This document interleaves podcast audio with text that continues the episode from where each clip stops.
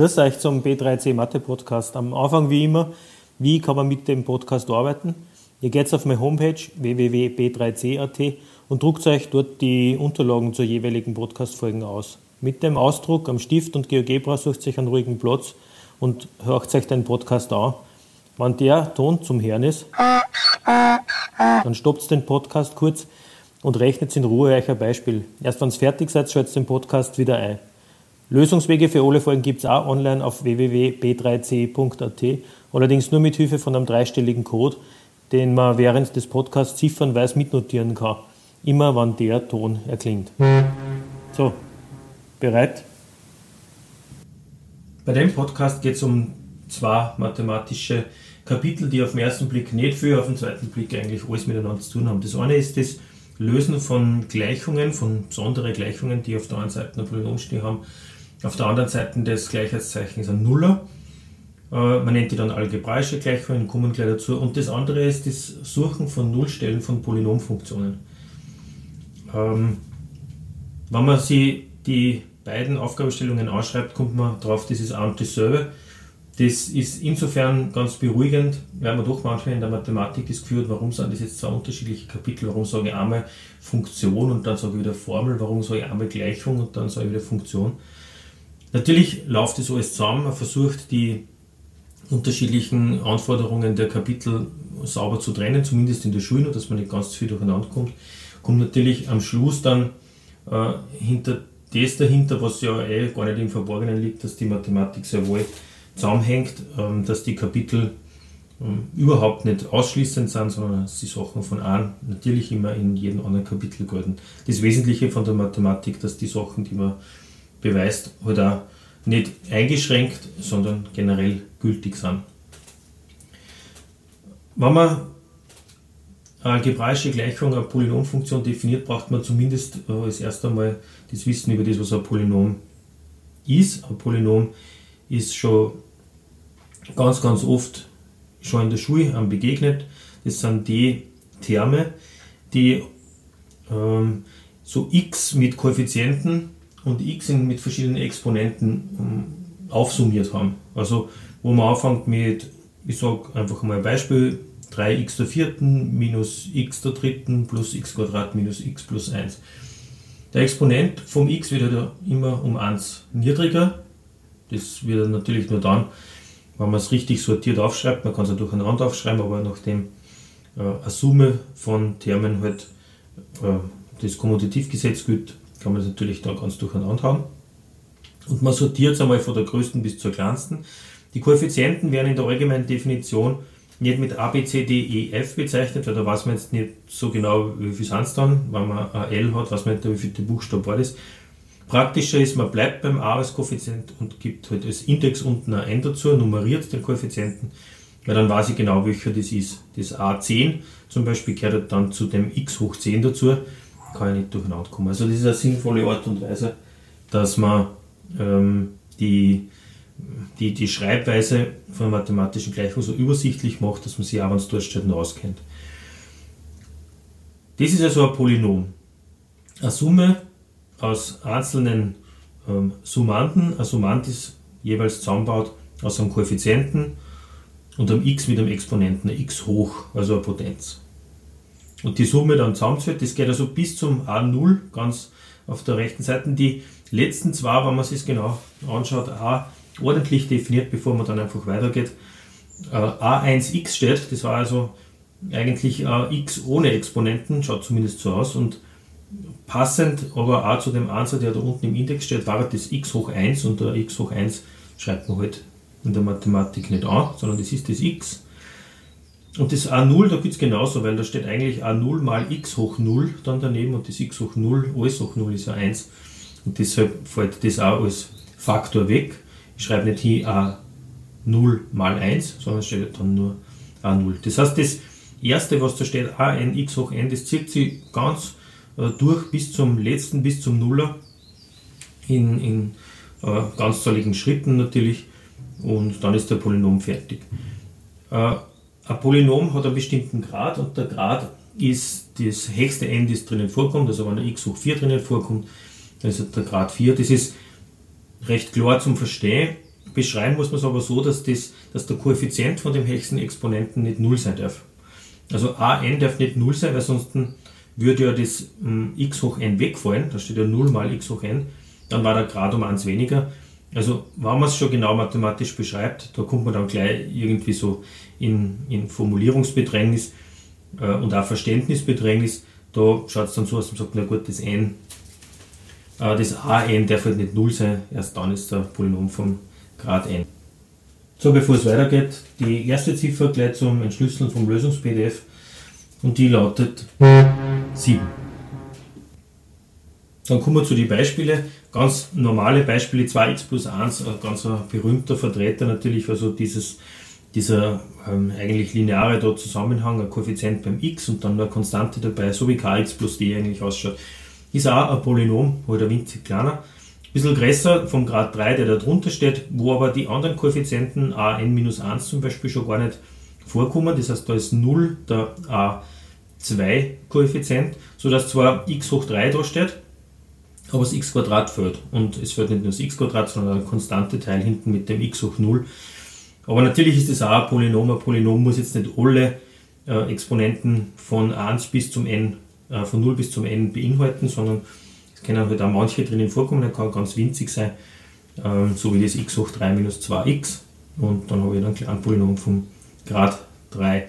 Die Koeffizienten selber müssen nicht ganz zollig sein, also da kann natürlich irgendwas vorstellen, eine reelle Zahl. Ähm, auch das kann man natürlich nur erweitern, aber um das geht es in der Schule wirklich nicht, dass man auch mehr als reelle Zahlen da vorne hinschreiben kann. Gerade bei dem Kapitel war das spannend, vielleicht kommen wir nachher noch mal kurz dazu, aber wir bleiben bei den reellen Zahlen. Jetzt aber gleich zur ersten Ziffer des, äh, zum Entschlüsseln des Lösungs-PDF und das ist 7.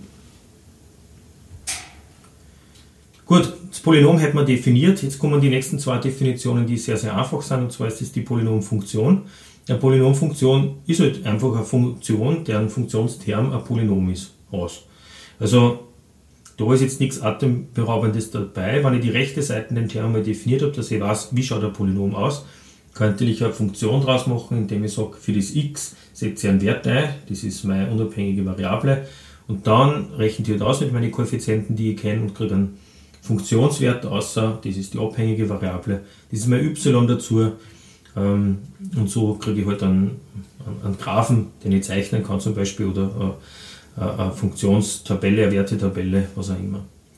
Also jetzt natürlich sind die Beispiele für die Polynomfunktionen vom Grad n, wenn man Grad 1 nimmt, eine lineare Funktion oder Grad 2, quadratische und so weiter. Ähm, ja, es ist so, dass die Polynomfunktionen nicht eine Funktion sind wie jede andere. Man sieht schon, die lineare ist eigentlich eine, da weiß man eh schon, wie viel mit der linearen Funktion abdeckt ist, die quadratische hoch 3 und so weiter. Man hat aber das Gefühl, natürlich gibt es für andere Funktionen in der Mathematik eine Sinusfunktion, die Exponentialfunktion und so. Trotzdem ist es so, dass die größte Bedeutung von allen Funktionen die Polynomfunktion hat. Und zwar ist sie ziemlich einfach zu handhaben, nämlich auch von Maschinen, also von Computern. Und man kann andere Funktionen, so wie halt Winkelfunktionen zum Beispiel, durch Polynomfunktionen so, so gut annähern, dass man die einfache Art der Beschreibung dann ausnutzt, dass technische Geräte eigentlich immer mit Polynomfunktionen rechnen. Ähm, eine Winkelfunktion wird tatsächlich durch das, was man mathematisch drüber äh, weiß, durch Polynomfunktionen so genau annähert, dass man sich über die Darstellung von einer Winkelfunktion überhaupt nicht mehr Gedanken machen muss. Und eine Polynomfunktion besteht ja eigentlich nur aus Mal und Plus. Also ich summiere äh, da einzelne Koeffizient mal x hoch irgendwas auf und Innerhalb von so einem Summanden ist eine Malrechnung zum Ausführen, also Koeffizient mal x und das x ist halt dann so oft mit sich selber multipliziert, wie der Exponent daneben steht. Also mit Mal und Plus kriege ich jeden Funktionswert außer. Wenn ich also eine Maschine beibringen kann, dass sie Mal und Plus rechnen kann, dann kannst du das Ergebnis von einer Polynomfunktion berechnen. Und wenn ich eine Polynomfunktion weiß, die eine Sinusfunktion oder eine Exponentialfunktion so genau wie ich möchte annähern kann, dann brauche ich eigentlich einer Maschine nicht mehr beibringen. Und deshalb haben heute also Polynomfunktionen so enorme Bedeutung in praktisch jeder technischen Maschine, in der ähm, Messungen oder Schwingungen oder was auch immer äh, übersetzt, ausgeben, ausgewertet werden müssen. Gut, dann zum letzten, zur letzten dieser drei Definitionen. Das erste war Polynom, das zweite war die Polynomfunktion. Und jetzt geht es zur algebraischen Gleichung. Auch wieder überhaupt nicht beeindruckend. Man nimmt diesen, dieses Polynom, tut es auf einer Seite von einer Gleichung und ich schreibe auf der anderen Seite ist gleich 0. Die Art von Gleichung, ganz oft kann man eine Gleichung so umformen, dass auf der anderen Seite 0 steht. Ist eigentlich egal, wie es ausschaut. Ich kann ja alles auf eine Seitennummer bringen und dann habe ich ist gleich 0 auf der anderen Seite stehen, kann ich in eine algebraische Gleichung um, umformen, wenn es jetzt nicht unbedingt irgendwelche Winkelfunktionen sonst irgendwas drinnen vorkommen. Also das funktioniert. Eine algebraische Gleichung ist also auch wiederum, weil es da aus dem Polynom besteht, nicht irgendwas, äh, das irgendwann einmal vorkommt, sondern eines der zentralen Elemente in der Algebra, also in, der, in dem Teil der Mathematik, wo es um das Lösen von Gleichungen geht. Ja, und damit man jetzt aufhört da mit dem Umeinander um was geht es eigentlich? Es geht darum, dass man Nullstellen von Polynomfunktionen äh, genauso berechnet, als würde man eine algebraische Gleichung lösen. Man kann es überhaupt nicht unterscheiden. Es ist, kommt dann fast ein bisschen vor wie ein Gefasel, ein mathematisches. Im nächsten Podcast wird dann vielleicht ein bisschen was klarer, warum man das so ganz langsam in so winzigen Schritten äh, sie nähert, dass diese Verwandtschaft zwischen algebraischen Gleichungen und Polynomfunktionen besteht. Also, wenn ich beim Beispiel 1 jetzt bei dem Polynom die Nullstelle suche, dann nehme ich den Funktionsterm und setze den 0. So. Das heißt, 2x minus x minus 1 ist gleich 0. Ist mein Auftrag, wenn ich die Nullstelle der Polynomfunktion suche. Also, wo ist der y-Wert 0? Das heißt also, wo schneidet der Graph die x-Achse? Und es ist auch der Auftrag, wenn ich die Lösung der algebraischen Gleichung suche, die da unten steht. Ja, und wie macht man es? Das passt jetzt da ganz gut. Natürlich die zweitkleinste ähm, algebraische Gleichung, die man so kennt, ist die quadratische. Und da gibt es halt diese bekannte Formel. Wenn man euch in der Nacht aufweckt, sollte man eigentlich die Formel ähm, auf jeden Fall auswendig oder rattern können und die Augen noch gar nicht offen haben. Das ist das minus b halbe plus minus Wurzel aus b Quadrat Viertel minus q. Da in dem orangen Kastel links ist deswegen platziert, weil es einfach so eine, so eine zentrale Formel ist, die wo wir, wo wir wieder begegnet. Also, wenn man das lösen kann, dann komme ich auf die zwei Lösungen, x1 ist minus halb und x2 ist 1. Und das sind, wie man da im Graphen sieht, die zwei Nullstellen. Der Punkt A liegt bei minus halb, nämlich der x-Wert, der y-Wert ist 0, also es geht nicht nach oben, sondern eben genau auf der x-Achsen. Bei B ist ähnlich, der x-Wert ist 1, der y-Wert ist 0. Und so haben wir Nullstellen auf der einen Seite, A und B, oder die Lösungen der Gleichungen x1 und x2 die da gleich berechnet worden sind. Ja, dann ersuche ich euch, dass ihr die Lösungsformel gleich nochmal trainiert. Vielleicht nur einmal der winzig kleine Tipp, äh, und zwar, wenn man das minus p halbe berechnet, der Anfang also von der Lösungsformel, dann steht da vorne allermeistens ein Bruch, weil man ja einfach nur halbe rechnet. Das heißt, ich nehme den Koeffizienten und schreibe halbe oder der Koeffizient ist schon ein Bruch, dann tue ich den Nenner unten nochmal verdoppeln, dann ist auch die Hälfte davon. Und wenn ich das habe, dann schreibe ich in die Klammer ja ähm, p Quadrat Viertel, ah, in die Wurzel p Quadrat Viertel eine, bevor es dann minus q geht. Und das p Quadrat Viertel kann man sich gedanklich auf zwei Arten berechnen. Entweder ich nehme jetzt nur mal das p aus der Gleichung, tue das quadrieren und dann durch 4. Das ist die eine Möglichkeit. Die zweite finde ich aber in die aller, allermeisten Fälle viel praktischer. Ich habe ein p halbe gerade ausgerechnet, vor 4 Sekunden, weil das steht vor der Wurzel, vor dem Plus-Minus. Und p Quadrat Viertel ist ja das Quadrat von p halbe.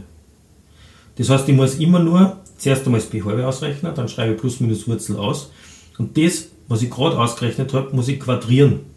Also oben und unterhalb vom Bruchstrich quadrieren dann brauche ich kein Viertel mehr oder kein P mehr oder sonst irgendwas, sondern wenn ich das Quadrat von dem schreibe, was da vorne steht, dann habe ich genau das da drinnen stehen, was man mit P Quadrat Viertel bezeichnet und habe mir den mathematischen Hintergrund genutzt, dass ich nicht zweimal vom P ausgehend zwei verschiedene Brüche ausrechnen muss.